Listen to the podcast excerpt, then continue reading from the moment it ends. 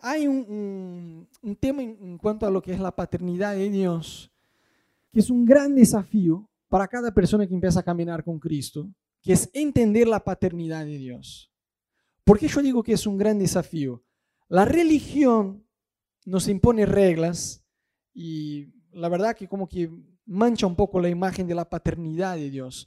Muchas veces ya nacemos en un contexto de religiosidad en el país donde estamos, en la ciudad donde crecimos, en nuestra familia, con nuestros amigos, donde está lleno de conceptos equivocados de Dios. O a veces no solamente conceptos, digamos, erróneos, sino limitados de Dios. Por ejemplo, Dios castiga. No, no sé cuántos. Yo crecí en, un, en una escuela que había una monja que la tenía clara, ¿no? Entonces ella te daba con todo. Y ella decía cada todo como, cada tanto decía, Dios castiga. Y uno crecía con la imagen como si Dios fuera un viejo de mal humor con un palo en la mano que te está guardando a mandarse una macana y, y ahí te da con todo, ¿no? Entonces muchas veces crecemos con conceptos equivocados de que Dios es un ser lejano, que impone reglas, que juzga, que castiga, y tenemos una idea más religiosa de la cosa y eso se pierde el sentido de la paternidad de Dios. A veces uno dice como un loro, ¿no? Pero no, no, no, nos fijamos en lo que estamos diciendo. Dios es Padre, sí, Dios es Padre, pero no tenemos absolutamente ninguna comprensión y aún menos una revelación de la paternidad de Dios. Entonces la religión te enseña a ser miedoso, legalista, culpable. Es esta relación de el rey y el siervo. Eso es lo que enseña la religión, ¿sí o no? El que manda y el que obedece. Eso es una religión. Y seguir a Cristo no es seguir una religión. De hecho, tiene nada que ver con religión. Eh, viste que las personas que Jesús más se chocó cuando estuvo acá eran justamente los religiosos. Y a mí me encanta eso. Porque yo no sigo una religión, no tengo una religión, no quiero tener una religión. Religión es, es igual equipo de fútbol, solo cambia el nombre. En la esencia es lo mismo. Es el hombre buscando a Dios. Pero el Evangelio es todo lo contrario. Es Dios buscando al hombre. ¿Siguen? Es otra cosa. La religión es el hombre buscando a Dios. Ponle el nombre que vos quieras, elegí la religión que vos quieras. Eso es el hombre buscando a Dios. El Evangelio no tiene nada que ver con religión porque es Dios buscando al hombre. Y ya no más nosotros buscando a Él. La Biblia dice que Él nos amó primero. Entonces, la religiosidad muchas veces nos da una visión errónea o muchas veces limitada de Dios. Entonces cuando escuchamos que Dios es Padre, no llegamos a entender lo que realmente la Biblia nos quiere decir, porque ya tenemos una imagen, esta, del Dios creador del universo, todopoderoso, y sí es verdad, Dios es todopoderoso, es rey, somos sus siervos, pero Jesús dijo, ya no los llamo más siervos, sino amigos. Porque el siervo no sabe todo lo que hace su Señor. Es esa relación de quien obedece, quien manda y quien obedece. Y punto, ya está. Y sí, a pesar de que Dios es rey, a pesar de que Dios es el creador del universo y todo eso, y sí es verdad, muchas veces no tenemos esta visión de paternidad. Jesús se chocó con los religiosos de aquel tiempo. Los pecadores Jesús no tenía problema, absolutamente ningún problema con ellos. Jesús venía, predicaba, ellos se arrepentían, recibían el perdón de Dios, conocían a Jesús, tenían sus vidas transformadas y punto, ya está. Los religiosos no, porque la religión te trae un orgullo.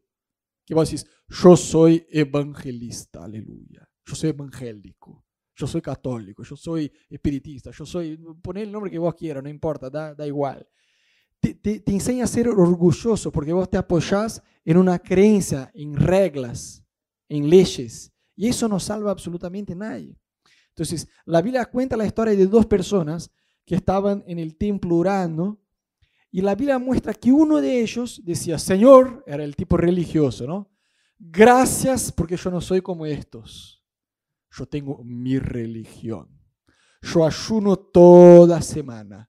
Yo doy el diezmo de todo lo que me llega. Yo oro, yo alabo, yo leo la Biblia. Yo soy un tipo religioso. No soy como estos gracias porque yo soy mejor que ellos. Sin embargo, la Biblia dice que había un otro tipo que estaba orando y este tipo dice la Biblia que ni siquiera tenía el coraje de mirar al cielo y se golpeaba y decía, Señor, perdóname porque yo soy una basura humana. En la versión actualizada, ¿no? Eh, el resumen de lo que oraba era. Yo soy una basura humana, yo no sirvo, yo soy un desastre. Yo hago todo mal, perdóname. Y la Biblia dice que este volvió a su casa justificado. Y el otro no, el otro su oración ni siquiera pasó del techo. Porque, viste, la religión te enseña a conquistar cosas. Voy de rodillas hasta Rosario, se me pasa eso. ¿Ves? Es como, voy a orar X veces para obtener eso. Vos no obtenés las cosas así de Dios. Es más, cuando vos dejas de seguir una religión y pasas a, seguir a Cristo, cambia el chip de tu cabeza. Vos decís, la oración no es solamente un lugar donde yo obtengo algo de Dios. Es un lugar principalmente donde Dios obtiene algo mío. ¿Me siguen o no? Más de mi corazón, más de mi prioridad, más de mi tiempo. Entonces, la religión no, eh, nos impide muchas veces de ver la paternidad de Dios. Los judíos esperaban el Mesías, el Mesías vino en la cara de ellos y no lo vieron. No reconocieron a su Mesías porque estaban ¿no? tan eh, enfocados en su religión que no reconocieron a Jesús. Pilatos no lo reconoció a Jesús. Digo, ah, vos sos rey. Y sí, Jesús dijo, sí, yo soy, pero mi reino no es de este mundo. Ah, entonces vos sos rey. Porque en su cabeza de gobernador romano tenía, digamos, la visión de reino natural. No entendía que estaba hablando con el rey más grande del universo. Entonces, lo peor que puede pasar a un cristiano es conocer a Dios de forma superficial. De verdad, eso es lo peor que puede pasar a un cristiano. Porque cuando uno no conoce, al no conocer directamente, no, ponele, vos no conoces nada de Dios, decir, Rodo, yo soy un completo ignorante de las cosas espirituales, no entiendo absolutamente nada de la Biblia, eh, nada de nada de nada, mi conocimiento de Dios es cero. Está bien, eso es mejor que tengas un conocimiento superficial de Dios. Porque al conocer de, Dios, al, al conocer a Dios de forma superficial, eso ya te da una sensación de, bueno, ya lo conozco. Y lo peor que hay muchas veces en la iglesia es gente que de cuna viene a la iglesia, pero tiene una relación superficial con Dios. Porque piensan que ya, ya lo conocen.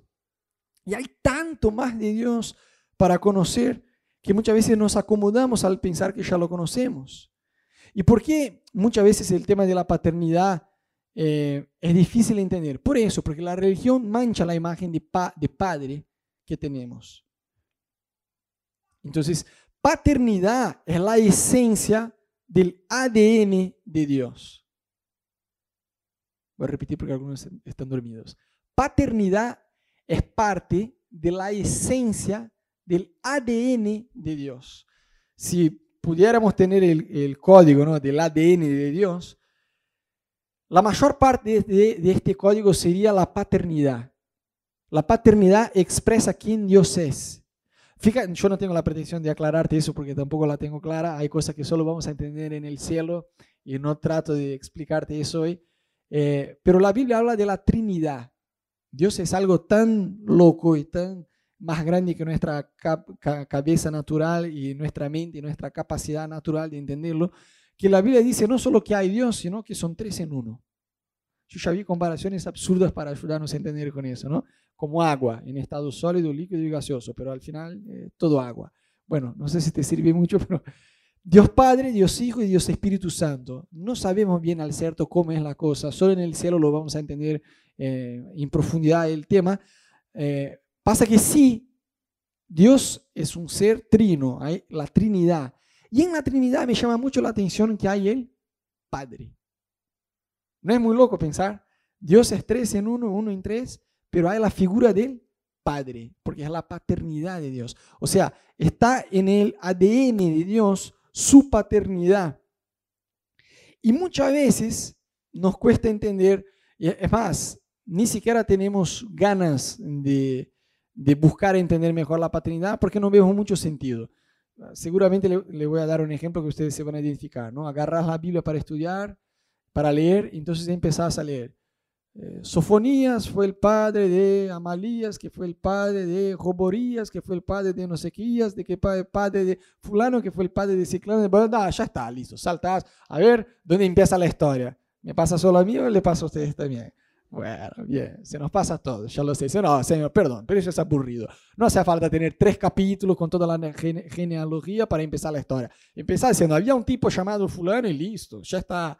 Pero ¿sabes qué? ¿Por qué la Biblia habla tanto de eso y nosotros no vemos mucho sentido y saltamos como, ah, bueno, ya está, salto, a mí qué me importa, quién fue el hijo de quién? Paternidad. Paternidad, el ADN de Dios.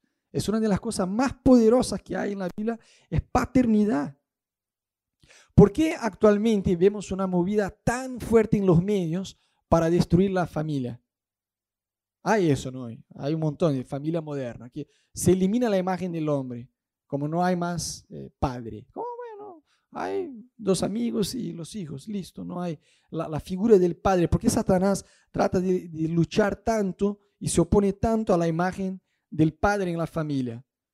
Por eso, porque recontra importante entender la paternidad de Dios. De hecho, la salud espiritual de un cristiano está directamente relacionada a la revelación que tiene de hijo. O sea, cuanto más maduro un cristiano es, espiritualmente diciendo, ¿no? Mayor es la revelación que tiene de hijo, de que es hijo. Cuanto más limitada es la revelación de hijo que uno tiene, más chiquita es su madurez espiritual. Es así. Vemos eso en la Biblia. Eh, ¿Cuántos están con Biblia? Aunque sea en el celular, por lo menos, por favor. Bien, entonces abrimos en Lucas capítulo 15. Vamos a leer del versículo 11 en adelante.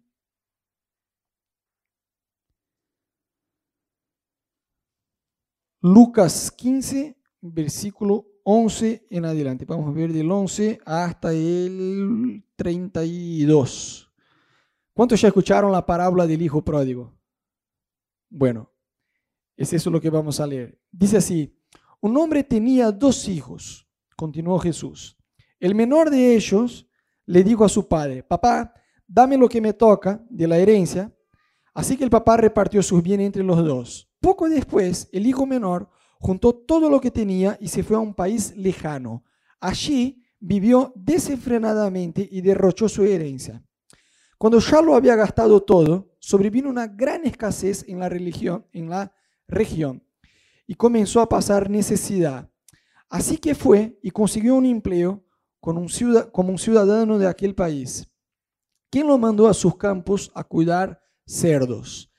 Tanta hambre tenía que hubiera querido llenarse el estómago con la comida que daban a los cerdos, pero aún así nadie le daba nada. Por fin recapacitó y se dijo, ¿cuántos jornaleros de mi padre tienen comida de sobra y yo aquí me muero de hambre? Tengo que volver a mi padre y decirle, papá, he pecado contra el cielo y contra ti, ya no merezco que se me llame tu hijo, trátame como si fuera uno de tus jornaleros. Así que emprendió el viaje y se fue a su padre.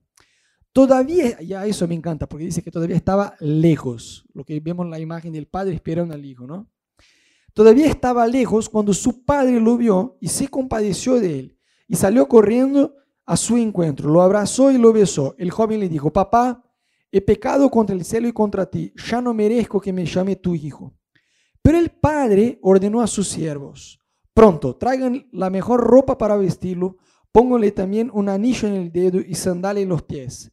Traigan el, el ternero más gordo y mátenlo para celebrar un banquete porque este hijo mío estaba muerto, pero ahora ha vuelto a la vida, se ha perdido, pero lo hemos encontrado. Así que empezaron a hacer fiesta.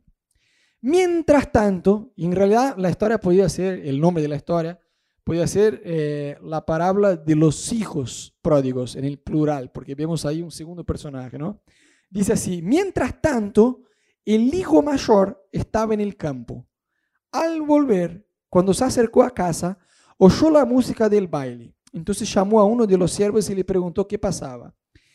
Ha llegado tu hermano, le respondió, y tu papá ha matado el ternero más gordo porque ha recobrado a su hijo sano y salvo. Indignado, el hermano mayor se negó a entrar. Así que su padre salió, a ver que me perdí, su padre salió a suplicarle lo que hiciera. Pero él, él le contestó, fíjate cuántos años te he servido sin desobedecerte jamás a tus órdenes. Y ni un cabrito me has dado para celebrar una fiesta con mis amigos. Pero ahora llega este hijo tuyo que ha despi des despilfarrado, desperdiciado, simplifiquemos, tu fortuna con prostitutas y tú mandas matar en su honor el tenero más gordo. Hijo mío, le dijo el padre, tú siempre, estás conmigo y todo lo que tengo es tuyo. Pero teníamos que hacer fiesta y alegrarnos porque este hermano tuyo estaba muerto, pero ahora ha vuelto a la vida, se había perdido, pero ya lo hemos encontrado. Esta es una historia tremenda, seguro la mayor parte de ustedes ya, ya escuchó. Eh, y en realidad es gracioso porque viste que la Biblia empezó a ganar esta división de capítulos y versículos muchos años después de haber sido escrita, ¿no? Y antes de la historia del hijo pródigo, vemos la parábola de la oveja perdida y de la dracma perdida. Dracma era una moneda.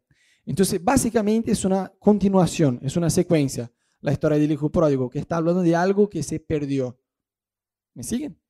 Entonces, la Biblia muestra que habían dos hermanos y, el, menor se acerca al papá y dice, papá, ¿cómo eh, hicimos el año pasado, no? Eh, el teatro, allá en el hotel, uno de los últimos cultos? El hermano más, eh, más joven se acerca al papá y dice, papá, ya está, no quiero que esperes que vos te mueras para que yo tenga, pueda acceder a mis bienes. Dame ya, ahora, lo que me toca. Papá dice, está bien. Reparte los bienes y le da al hijo más joven. La Biblia dice que él va a un país lejano y se gasta todo ahí, desperdicia todo ahí. Yo creo que el primer error del hijo menor fue no entender que la riqueza más grande que él tenía era disfrutar de la presencia del papá. Porque la Biblia dice que así que recibe la plata, la primera cosa que hace es montarse a un caballo y ir lejos. Se fue lejos, se fue a otro país. Se alejó del papá. Y, es gracioso porque el apartado, la Biblia muestra, ¿no? Que el tipo va, gasta toda la plata, entonces empieza a cuidar de cerdos, ¿no? Y dice la Biblia que tenía tanta hambre en aquel lugar que quería comer la comida del cerdo y ni eso podía hacerlo. Ni siquiera la comida de los cerdos podía comer.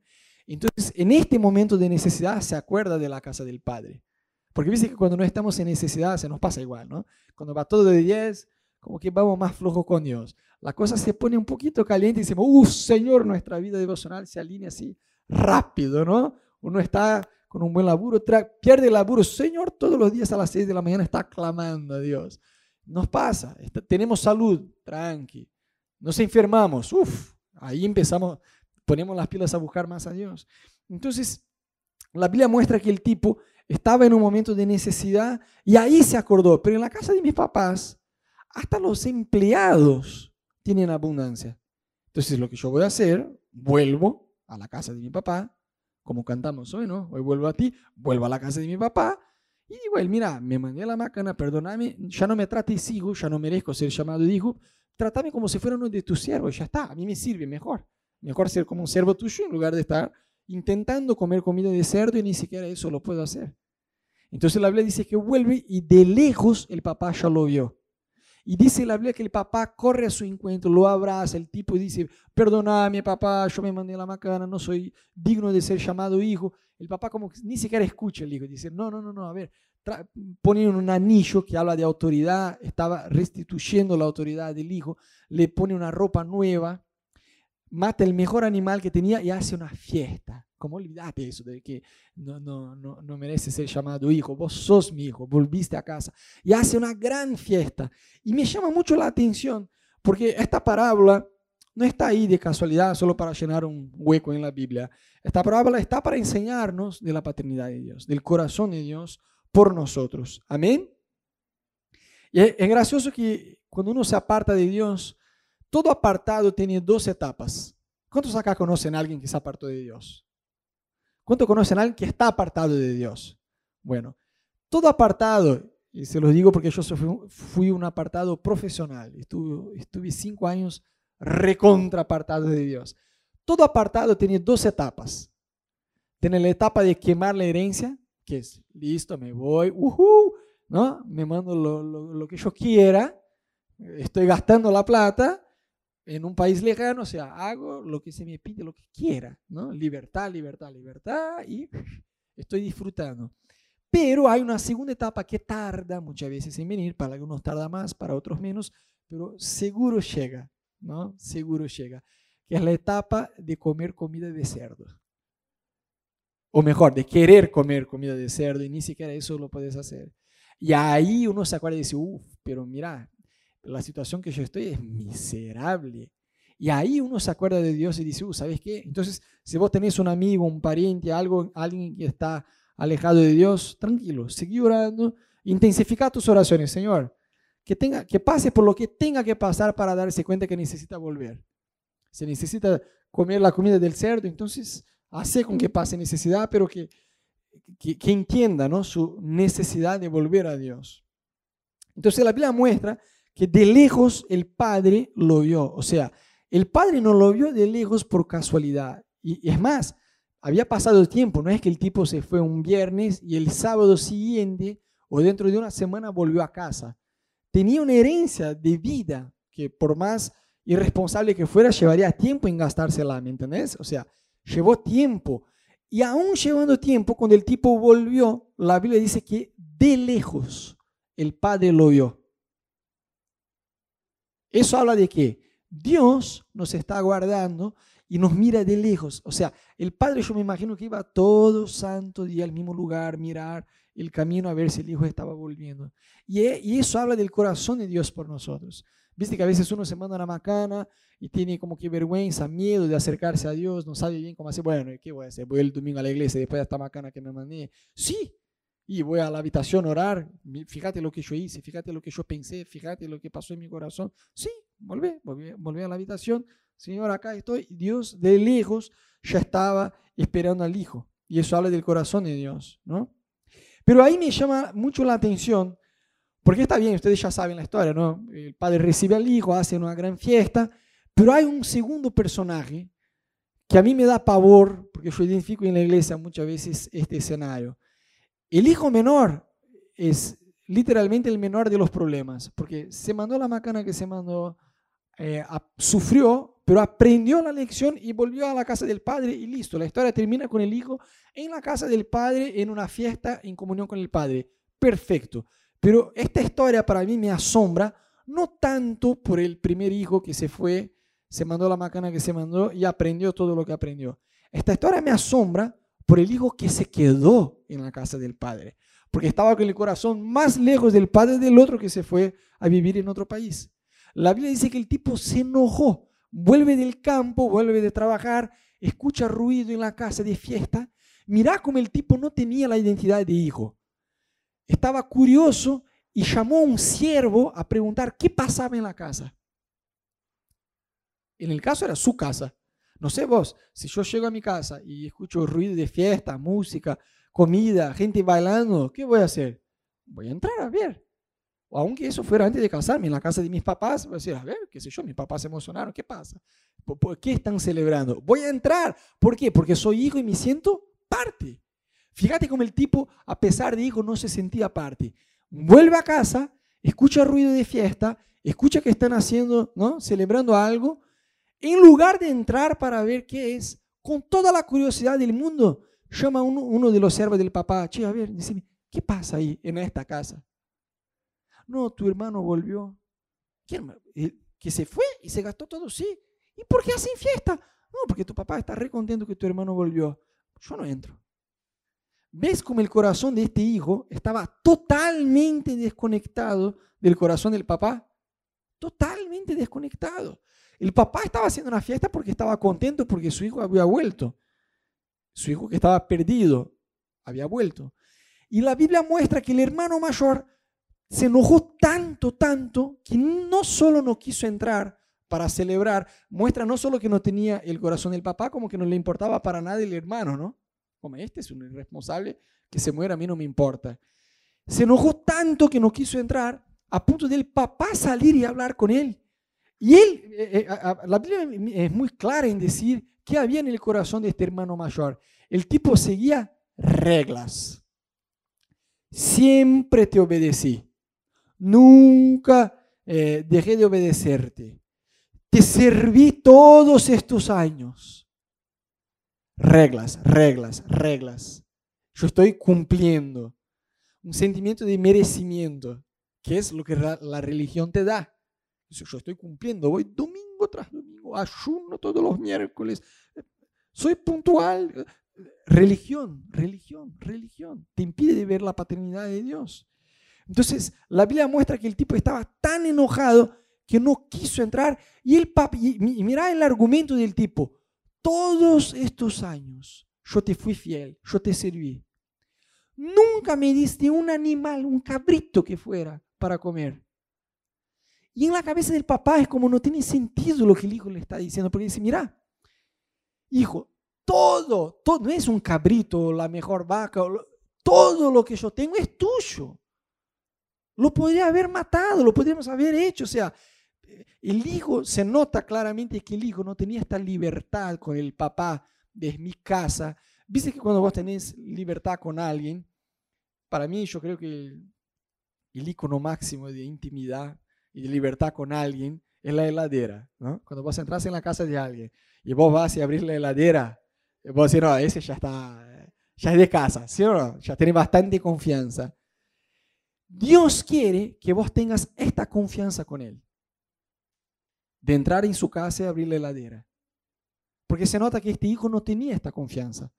Tenía la imagen lejana de un Dios lejano que castiga, el padre que yo tengo que obedecer y hacerle caso. Y el padre, por otro lado, estaba, mira, todo lo que yo tengo es tuyo. Todo lo que yo tengo es tuyo, pero tu hijo estaba, tu hermano estaba muerto, ¿no? El hijo mayor tenía que oír, todo lo que tengo es tuyo.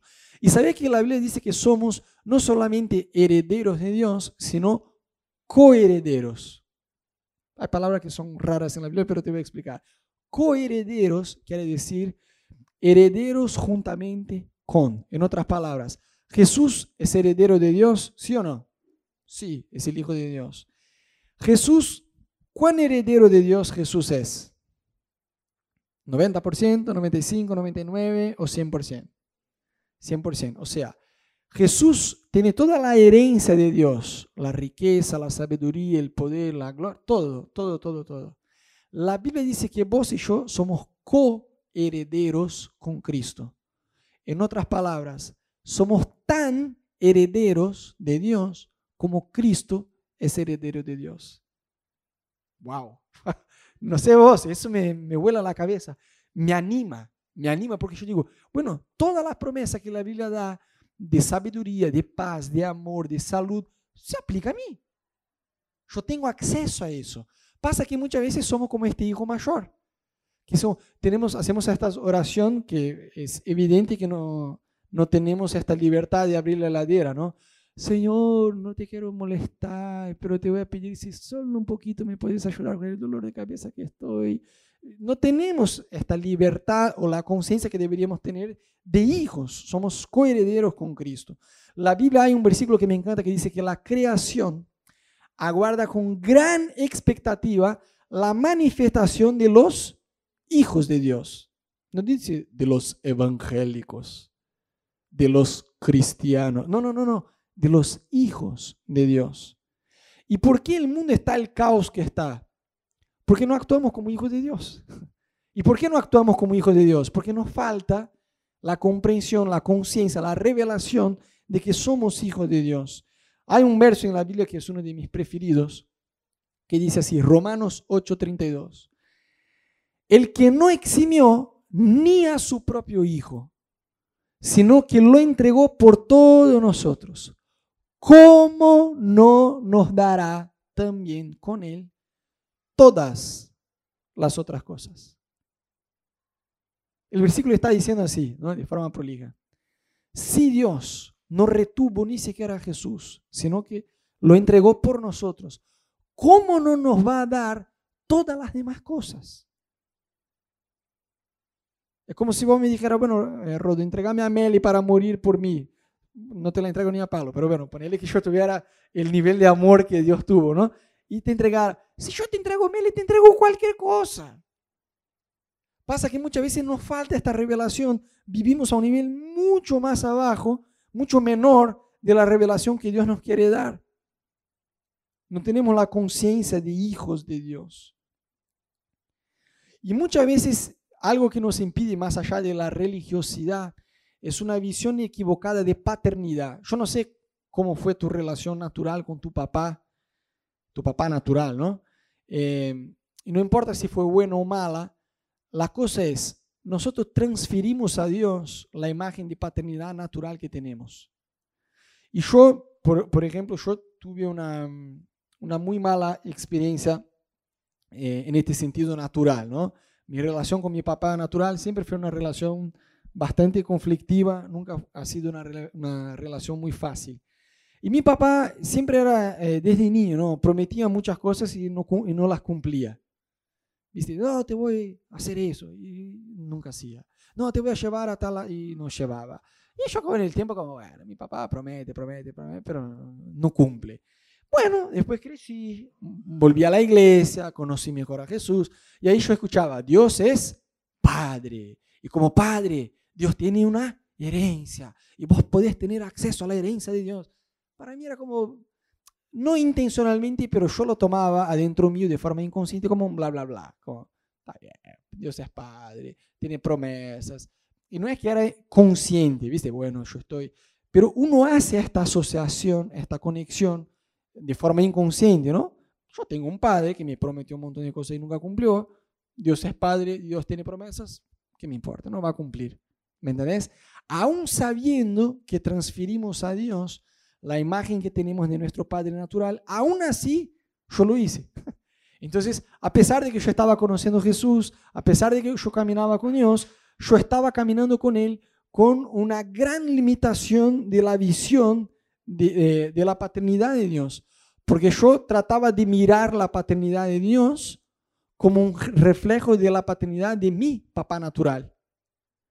Y ahí está el problema, ¿no? Mi papá, a pesar de todos los errores que tenía, eh, digamos, era más que nada este tema de, prometer algunas cosas y cumplir. Pero hay gente que tuvo papá, quizá vos, te tocó a vos un padre natural eh, más complicado, que por ahí te pegaba, que por ahí era abusivo, que por ahí te abandonó, no sé. Y el gran problema es que uno trata de eh, transmitir a Dios, mirar a Dios a través de esta paternidad natural limitada. O quizá va a decir, no, Rodo, mi, mi, papá natural ha sido genial, un gran padre. Qué bueno, te felicito, pero aún así, seguro tu papá natural tiene limitaciones y debilidades. Y si tratas de mirar a Dios a través de la paternidad de tu padre natural, vas a encontrar limitaciones. Por eso yo creo que Dios quiere expandir, aumentar la, nuestra capacidad de comprender la paternidad de Él. Yo por muchísimos años tenía un verdadero pavor a ser padre natural, ¿no? Me casé con Ana, está bien, todo bien. Al principio dijimos, bueno, esperemos unos años para ser papás. Entonces Ana empezó, bueno, amor, ya se fueron cuatro años, ya se fueron cinco años. Yo, no, tranquilo, tenemos todo el tiempo del mundo. Y yo no estaba nada, ni, ni siquiera un poquito apresurado para ser papá. Porque adentro mío yo tenía un pánico, yo tenía un pavor porque yo decía, yo no sé ser papá, no puedo ser papá porque no lo sé. No sé cómo hacerlo, no, no, no, no quiero ser papá. No, no, pasaba tanto por no querer ser papá, sino por miedo de, no saber serlo, ¿no? ¿Y eso por qué? Porque yo no había tenido una buena relación con mi papá. Y fue algo que con el paso del tiempo Dios empezó a sanar mi corazón. Y por fin yo llegué al punto de decir, bueno, quiero mucho ser papá. Y ahí Ana perdió tres embarazos seguidos. Y bueno, al final vino Meli con toda la bendición de Dios. Pero a lo que voy es, aunque vos por ahí tuviste un padre que no fue un referente correcto de la paternidad de Dios, podés encontrar en Dios esta referencia correcta del amor de Dios, de la paternidad de Dios. Amén. Bueno, te quería invitar que en tu lugar vos te pongas de pie por dos minutitos.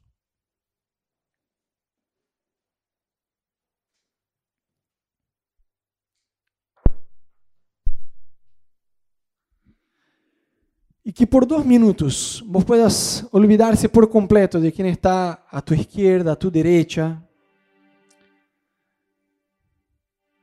El tema que estamos hablando hoy de paternidad no es un tema irrelevante, no es un tema menor. Paternidad es uno de los temas principales en la Biblia. Y yo no sé cuál es el nivel de tu revelación de la paternidad de Dios por vos. Pero yo creo de todo mi corazón que el Espíritu Santo en esta noche quiere aumentar no solamente la visión o la comprensión o el entendimiento de la paternidad de Él por nosotros, yo creo de todo mi corazón que el Espíritu Santo quiere darnos una nueva revelación. Revelación es un conocimiento sobrenatural. No es algo que vos vas a aprender en una facultad, no es algo que vos vas a aprender con alguien enseñándote.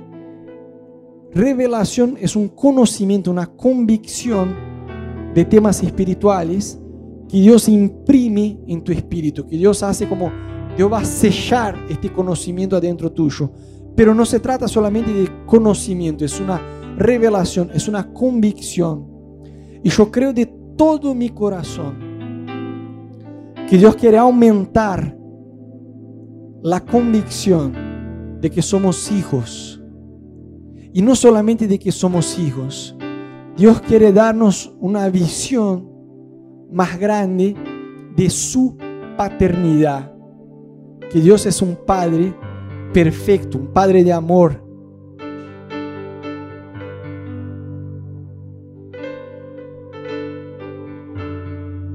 Entonces ahí en tu lugar, de ojos cerrados, todos, por favor, de ojos cerrados, manos abiertas. Yo no puedo ver tu corazón, pero sí puedo ver tu mano. Así como tu corazón está abierto, abrí tus manos, así como quien recibe un regalo. Nosotros vamos a cantar una canción. Mientras la cantamos, permití que el Espíritu Santo pueda derramar en tu corazón esta convicción de que Él te ama, de que vos sos amado, de que vos sos amada, de que no estás solo.